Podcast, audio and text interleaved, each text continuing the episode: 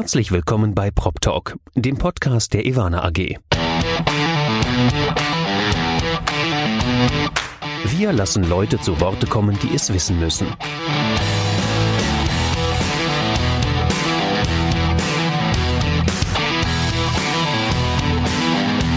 Aus der Branche für die Branche. Mit Ihrem Moderator Andy Dietrich. Herzlich willkommen bei Prop Talk, dem Podcast der Ivana AG. Ich sitze heute wieder vor meinem heimischen Rechner und mir gegenüber, zumindest virtuell, sitzt Stefan Zanetti. Herzlich willkommen, Stefan. Hallo Andy, danke vielmals für die Gelegenheit, hier mit dir zu sprechen. Ach, ich bedanke mich. Ich muss dazu sagen, normalerweise stelle ich hier unsere Gesprächspartner immer ein bisschen ausführlicher vor. Das muss ich bei dir kaum machen. Du bist in der PropTech in, oder in der PropTech-Gemeinschaft bist du bekannt wie ein bunter Hund. Ich mache es trotzdem so kurz wie möglich. Du bist Präsident des Verwaltungsrats von All Things. All Things ist dein Unternehmen. Du hast es 2013 gegründet. Es war auch nicht dein erstes Unternehmen. Man kann sagen, du bist ein Serial Entrepreneur. Du hast ähm, vor All Things schon zwei Unternehmen jeweils als ETA-Spin-Offs gegründet. Man hört es dir an, du bist Schweizer. Wobei ich finde, das ist bei dir noch relativ human. Da habe ich schon Schlimmeres erlebt. Und ähm, ja, man könnte sagen, du bist leidenschaftlicher Kunde, du bist einer der ganz frühen äh, PropTech-Unternehmer, die wir gesehen haben in Deutschland oder im deutschsprachigen Raum. Ähm, du warst auch Mitgründer der German PropTech Initiative und du bist ein kritischer Wegbegleiter der gesamten Bewegung seit den frühesten Kinderschuhen. Ich könnte es nicht besser sagen, Andy. Ja, das fasst zusammen, was ich bin und was ich gerne tue. Sehr gut. Ja, ähm, wir haben uns heute mal verabredet, um ein bisschen auch ein bisschen kritischer zu sprechen. Aber lass uns erstmal unkritisch beginnen und drauf schauen, was All Things eigentlich macht. Du kannst dich erinnern, es gab eine Zeit, da musstet ihr äh, Startup-Kunde immer noch pitchen. Das machen wir heute mal ein bisschen kürzer. In wenigen Sätzen, was macht ihr bei All Things? Wir haben eine Softwareplattform gebaut, die es möglich macht, alle Akteure äh, im operativen Betrieb einer Immobilie, das sind namentlich natürlich die Mieter, aber auch die Hausverwalter oder Property Manager, die FM-Dienstleister, andere Handwerker und auch die Eigentümer miteinander zu verbinden. Und zwar so, dass alle Kommunikationsvorgänge, aber auch alle Servicevorgänge und auch alle möglichen zukünftigen Services, die zum Beispiel aus smarten Technologien kommen, vereint werden können. Diese Plattform ist jetzt fünf Jahre alt, ähm, kommt stark zur Anwendung im Wohnbereich, aber auch in Offices und ist eigentlich über die Zeit zusammen mit unseren Kunden gereift an den konkreten Use Cases in den Bereichen Effizienz oder Mehrwertdienstleistungen ähm, oder auch äh, mit Bezug auf Transparenz, die man gerne schaffen will, zu dem, was an der Mieterschnittstelle geschieht. Super, das ist auf jeden Fall deutlich kürzer als die fünf Minuten Pitches, die man am Anfang immer hatte. Aber ich kann mir jetzt sehr gut was drunter vorstellen. Hm, was man ja All Things, ihr seid so ein bisschen das Role Model, also was man All Things nachsagen kann, ist, dass man an euch die Entwicklung anderer PropTech-Unternehmen, die äh, nicht ganz so alt sind wie ihr, äh, dort sehr gut nachvollziehen kann. Das heißt, ihr habt ja am Anfang, so wie du es so schön gesagt hast, haben euch die Kunden die Bude eingerannt, dann kamen auch die Investoren, äh, dann seid ihr sehr stark gewachsen in den letzten Jahren und ähm, 2019 war dann dennoch ein Jahr, was man im Nachhinein vielleicht als Jahr der unpopulären Entscheidung bezeichnen würde. Vielleicht können wir da mal kurz drüber reden. Was äh, war letztes Jahr? Das war für dich als Kunde und natürlich auch als Chef mit Sicherheit nicht das leichteste.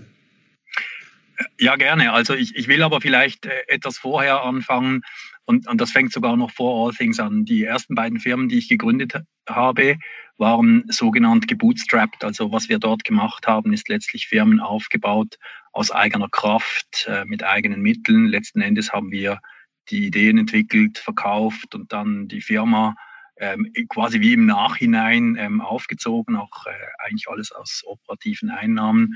Und ich habe nach sieben, acht Jahren ähm, ja, Betreiben dieser Geschäfte, die auch äh, wirklich gut erfolgreich waren, einfach Lust gehabt, mal etwas zu machen, das potenziell wirklich global skalieren kann.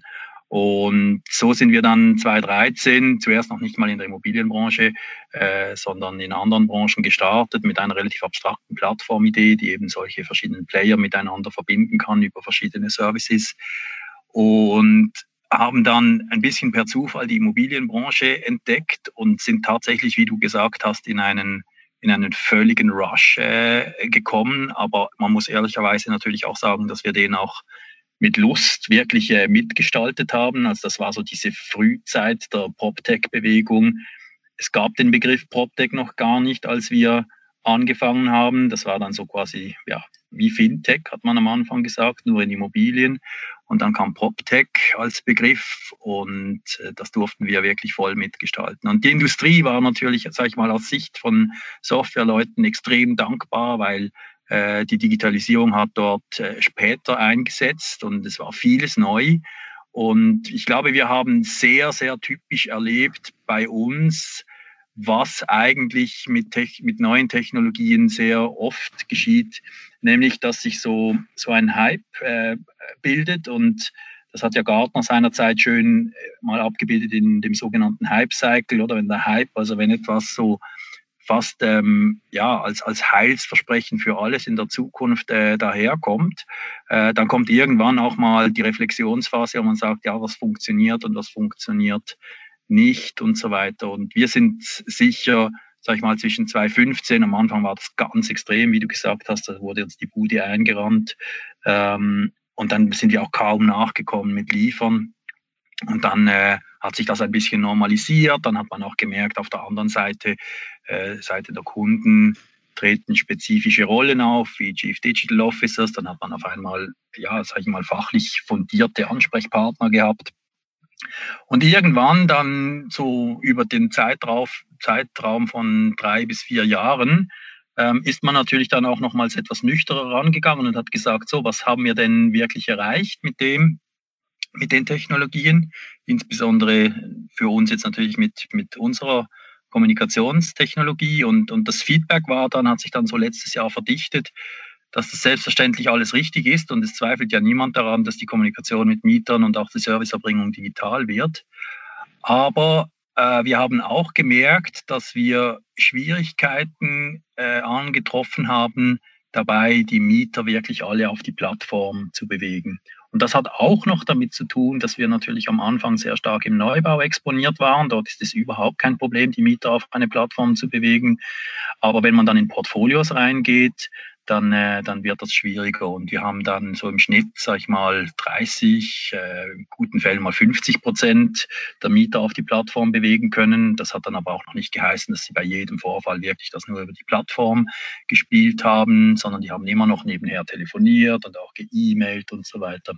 Und dann hat sich so im letzten Jahr verdichtet, dass wir, wir, aber auch unsere Kunden, da haben wir auch immer offen drüber gesprochen, einfach gemerkt haben, wenn wir nur mit dem ja, mit diesem einen Frontend, eigentlich mit dieser Applikation unterwegs sind, dann werden wir immer nur einen Teil dieser Mieterkommunikation abdecken. Und man kann es natürlich auch umdrehen, kann sagen, die Kunden haben uns dann zurückgespiegelt, ja, wir haben jetzt einen Kanal mehr, ähm, statt irgendwie weniger Arbeit, äh, müssen jetzt auf einmal auf zwei Kanälen die Mieter bedienen. Und in Summe hat das dazu geführt, dass äh, Kunden äh, die Rollout-Entscheidungen etwas verzögert haben, oder? Weil sie gesagt haben, wir müssen zuerst noch mehr Nutzen sehen. Und das hat uns dort letztes Jahr so erwischt, weil wir eigentlich äh, schon mit schnelleren Rollouts gerechnet haben, sie auch prognostiziert gehabt haben von den Kunden, aber dann sind in Serie eben gleich äh, mehrere Rollouts verzögert worden und wir haben die Ressourcen aufgebaut gehabt, um weiter schnell zu wachsen und diesen Trade-off zu, zu äh, ja, richtig einzuschätzen zwischen, okay, wie viel Gas geben wir, ist es Zeit, ähm, etwas äh, langsamer voranzuarbeiten, ist natürlich schwierig, oder? Im Nachhinein ist man ja immer schlauer, aber letztlich hat sich dann letztes Jahr, sag ich mal so gegen Ende Q3, Anfang Q4 verdichtet, äh, dass das Wachstum von über 100 Prozent in den Vorjahren eben nicht mehr so einfach erreicht wird, sondern wir sind irgendwie auf 30 Prozent letztes Jahr zurückgefallen und dann hat auch die, die Kostenratio einfach nicht mehr gestimmt, oder? Und das war natürlich bitter, äh, weil wir ähm, wirklich viele tolle Leute aufgebaut haben. Wir haben ja extra noch eine Wachstumsfinanzierung vorher äh, im 2018 reingeholt und wir mussten dann ja eigentlich relativ schnell mal auf die Bremse treten. Und das war sicher ein sehr schweres Jahr ähm, für alle von uns. Ähm, Im Rückblick kann man nur sagen, zum Glück ähm, sind wir dort im November dann auch äh, recht deutlich auf die Bremse getreten. Wir haben uns ja vor einem guten Drittel der Mitarbeiter dann getrennt, aber das im sehr guten. Das war auch eine sehr gute Erfahrung im Rückblick. Ähm, praktisch alle unsere Mitarbeiter sind untergekommen bei anderen Firmen, bei befreundeten Firmen. Fünf oder so haben sich sogar selbstständig gemacht und arbeiten weiter mit uns zusammen. Und das war alles abgeschlossen irgendwie bis Ende Februar.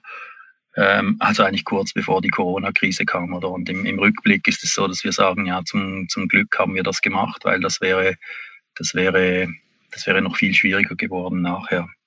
Ja, du hast ja, genau, lass uns mal vielleicht über diese Zeit reden.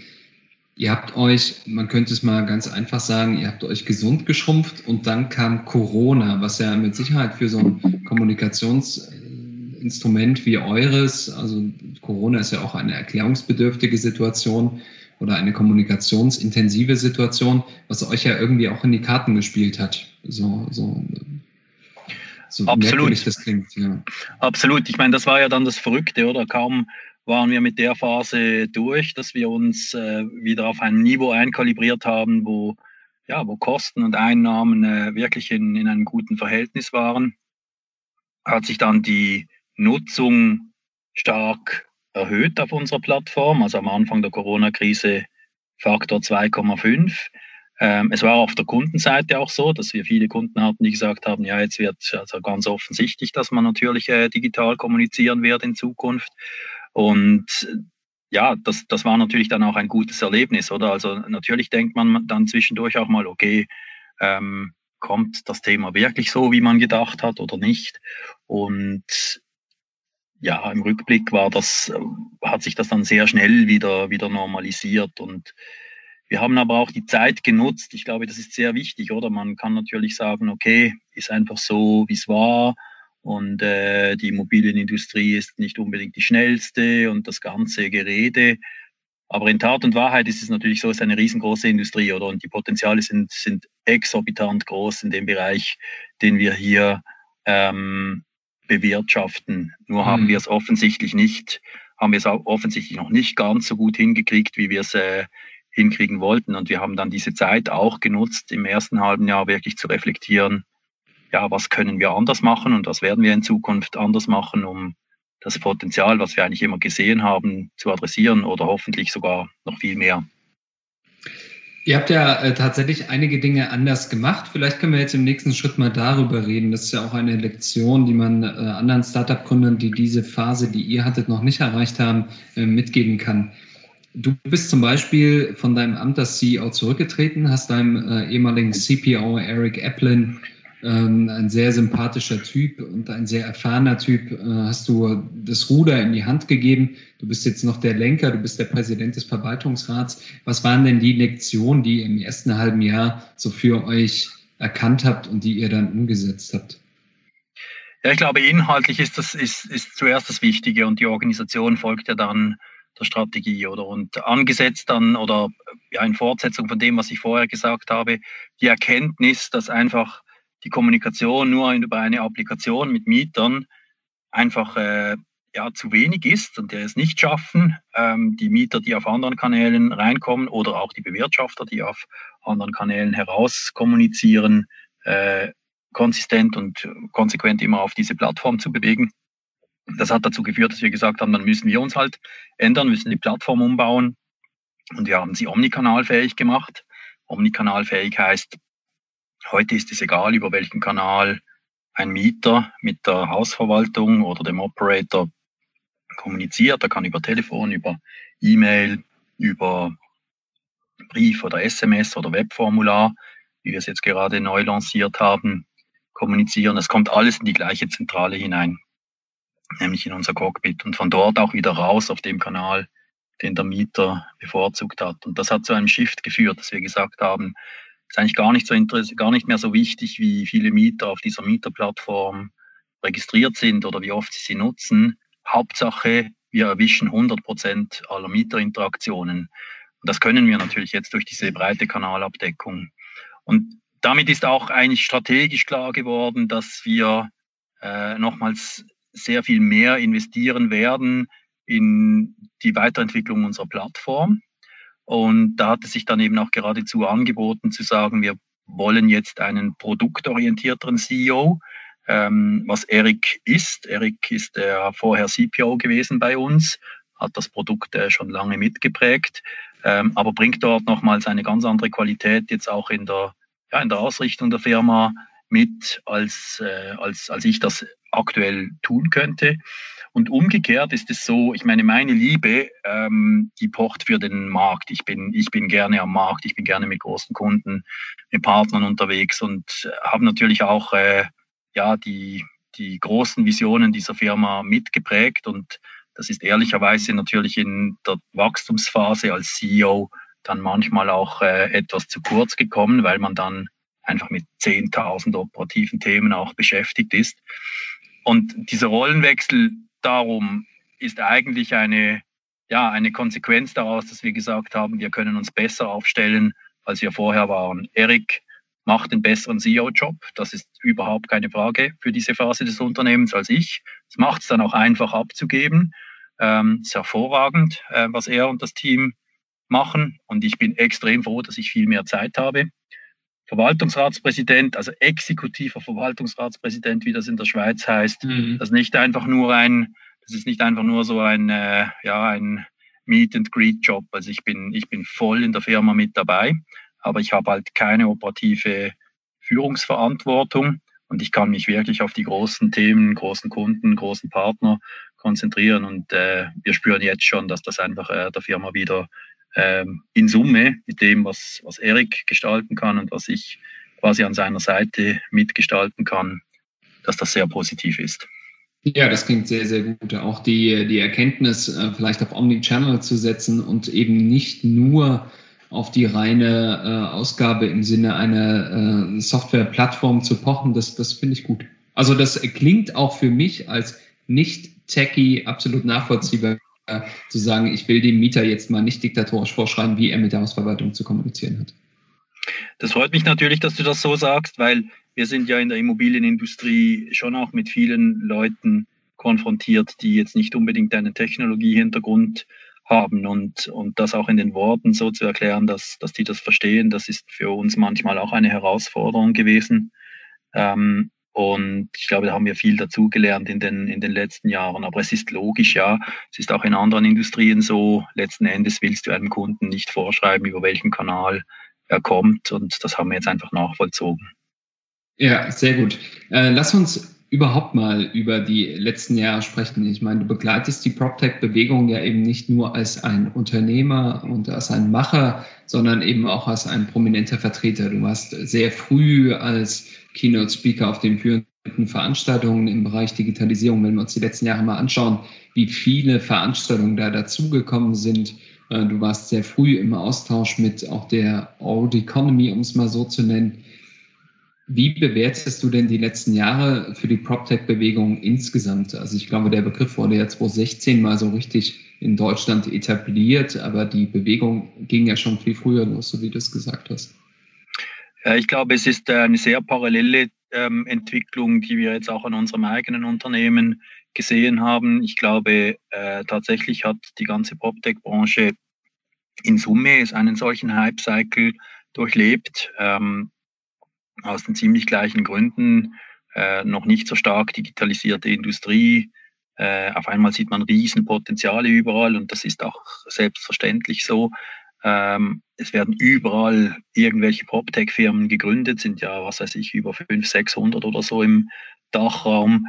Und dann irgendwann kommt natürlich äh, die ja, die, die Reifung auch auf Seiten der Kunden. Sie bauen selber Kompetenzen und Ressourcen nach und natürlich auch auf Seiten der, der PropTech-Firmen, oder? Wir lernen ja alle am Weg auch dazu und dann hinterfragt man kritischer, was macht jetzt Sinn und was macht nicht so viel Sinn. Und ich glaube, wir sind schon in dieser Phase drin, wo man den, den, die Spitze des Hype-Cycles überschritten hat. Ähm, das äh, merken viele. Äh, es sind noch nicht alle äh, in diesem Tal der Tränen angekommen, äh, wie wir das letztes Jahr durchschritten haben. Und es wird sicher auch den einen oder anderen geben, den es dann auch noch äh, komplett, äh, komplett aus dem, dem Rennen nimmt. Aber es ist ja in Summe eine, eine gesunde Entwicklung. Und ehrlicherweise auch, muss ich wirklich sagen, jetzt auch mit dem dritten Unternehmen, das ich hier gegründet habe, ich, ich glaube, man kann sich dieser Entwicklung auch gar nicht entziehen. Es ist, wie, es ist eine sehr natürliche Entwicklung, oder? Diese Hype-Cycle-Thematik gibt es ja seit 30 Jahren, auch in anderen Industrien. Es ist noch keiner aufgekommen, der gesagt hat, wie löse ich dieses, äh, dieses Phänomen auf, dass es einfach so ist, dass am Anfang ja, diese Ideen breit und, und als große Ideen mal dastehen und, und auch viel mehr hineininterpretiert wird. Und dann kommt es zur Ernüchterung und dann kommt es ja dann zu diesem Pfad der Erleuchtung, wie das so schön heißt, auf dem wir uns ganz sicher irgendwie bewegen, hin zu diesem Plateau der Produktivität. Das kann man nicht, das kann man nicht, äh, ich glaube, man kann es nicht abkürzen. Es ist normal, wenn man von Anfang an sagen würde, ja, das geht alles viel länger und äh, natürlich muss man zehn Jahre warten. Ich meine, da, da kommt gar nichts in Bewegung. Ja, ja, ist ein guter Punkt, ja. Ähm, du sagst selbst, der Hype-Cycle ist so ein bisschen vorbei. Das heißt, Technologie, die heute auf den Markt kommt, muss nicht nur einen Marketingzweck erfüllen, sondern eben auch tatsächlich einen Mehrwert generieren für das Unternehmen. Das war damals schon der Fall, aber machen wir uns nichts vor. Viele Unternehmen haben PropTech-Unternehmen oder viele Immobilienunternehmen etablierte haben PropTech-Unternehmen auch ganz gern zu Marketingzwecken einfach genutzt ne, als Partner, Digitalisierungspartner und schaut mal, wie innovativ wir unterwegs sind. Inzwischen ist dieser Effekt vorbei und der Hype-Cycle ist durch. Ähm, Trotzdem arbeiten natürlich viele Kunden noch an Ineffizienzen und äh, planen ihre eigenen Unternehmen in der Immobilienwirtschaft oder im Tech-Sektor zu gründen. Du hast sehr viel Erfahrung als Gründer. Was würdest du denen denn heute mit auf den Weg geben? Was sind Fehler, die du gemacht hast, die die heute nicht mehr machen müssen? Ja, also bezieht sich deine Frage jetzt insbesondere aus, auf Ausgründungen aus Immobilienunternehmen oder generell auf ja, generell. Also wenn du wirklich ja. auf der grünen Wiese oder Tabula Rasa ein Unternehmen gründest, ein Tech-Unternehmen, das Ineffizienzen in der Immobilienwirtschaft beheben soll. Wie würdest ja. du rangehen?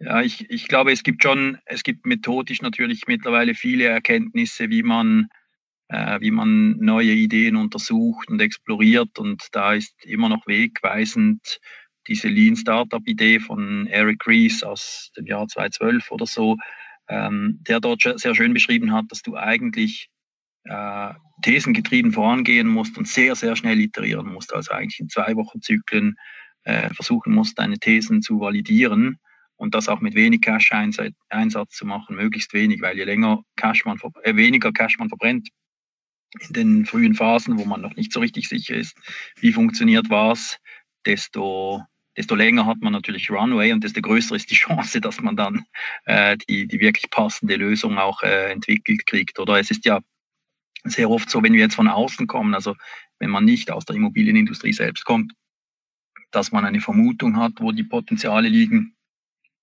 und es dann am Weg beweisen muss. Und dieses sehr schnelle Iterieren das ist eigentlich die Frage, wie kriegt man das äh, hin? Und wir haben dort natürlich schon sehr gute Erfahrungen gemacht, damit dass wir uns sehr schnell mit Kunden zusammengetan haben.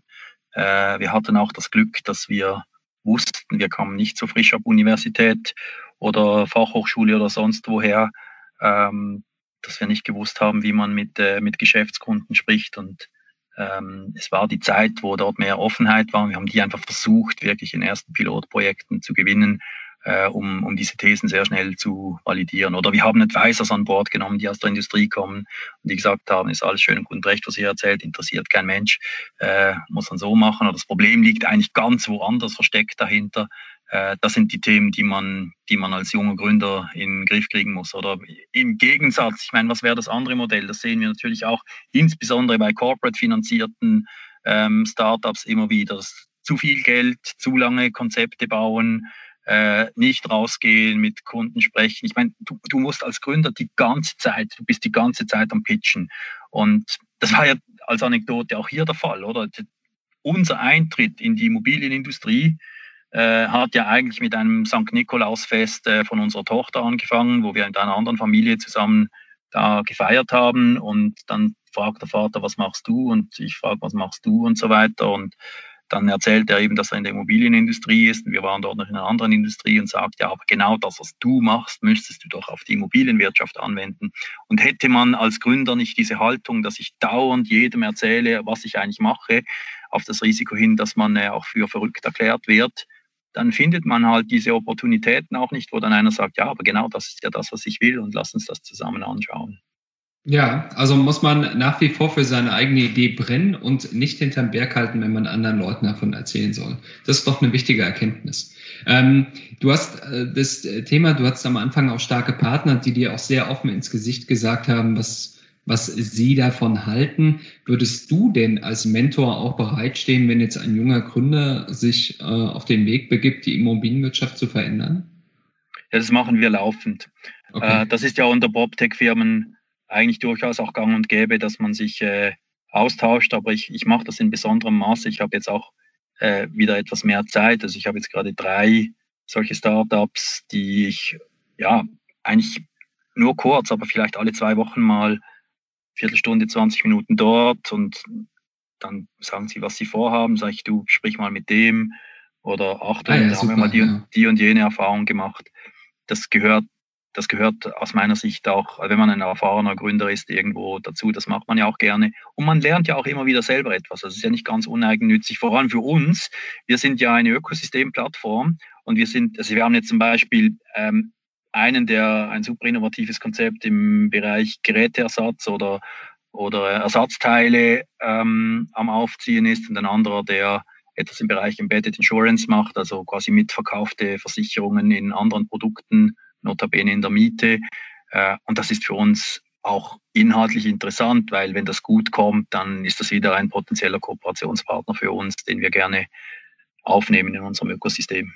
Ja, das klingt sehr, sehr gut und sehr nachvollziehbar. Stefan, ich möchte mich ganz herzlich bei dir bedanken für deine wertvolle Zeit. Aber bevor ich dich entlasse, habe ich einen kleinen Fun Fact, eine Kirsche, äh, die ich zu dir noch äh, den Hörern mitgeben möchte. Und zwar habe ich gehört, dass du ein sehr begnadeter Hobbykoch bist. Und insbesondere deine Bolognese ist eine Spezialität, die du auch ganz beim Team-Event kochst. Ja, gut, schön, dass, äh, dass die Spaghetti hier wieder hervorkommen. Es gibt auch Pesto übrigens und im Winter gibt es Fondue bei uns.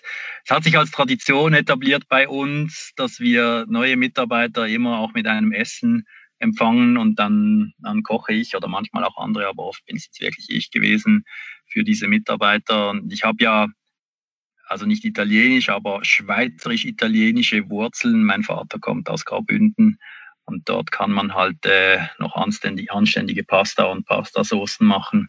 Und deswegen mache ich das auch gerne. Das klingt sehr gut. Dann weiß ich ja, was mir demnächst mal äh, bevorsteht. Eine Bolognese alla Zanetti. Das klingt Jederzeit. sehr lecker. Jederzeit Super. gerne. Ciao, Andi. Danke Stefan, vielmals. Mach's gut. Danke dir. Ciao.